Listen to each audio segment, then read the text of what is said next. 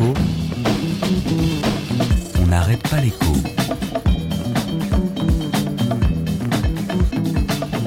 Alexandra Ben Saïd.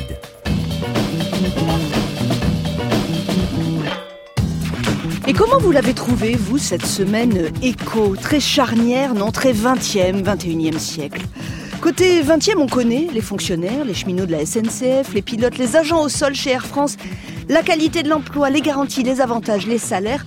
On se fait du souci pour l'avenir. Et côté 21e siècle, c'est plutôt l'avenir qui a des soucis. Deux événements majeurs, deux enseignements. Premier événement, c'est le premier accident mortel avec une voiture autonome Uber.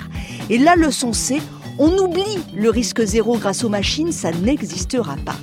Deuxième, deuxième événement, chez Facebook, la vérité sur les données personnelles. Oui, oui, bien sûr, vos données, c'est sacré, on les protège. Oups, désolé, on promet, ça n'arrivera plus. Un petit peu déroutant. Mais c'est l'avenir, c'est tout. Faites-moi confiance.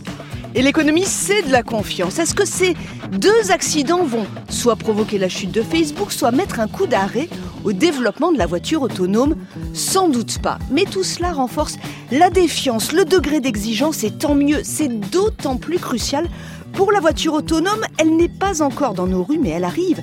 Chez nous, par exemple, je vous signale qu'on attend la feuille de route pour la filière voiture autonome dans quelques semaines, en mai.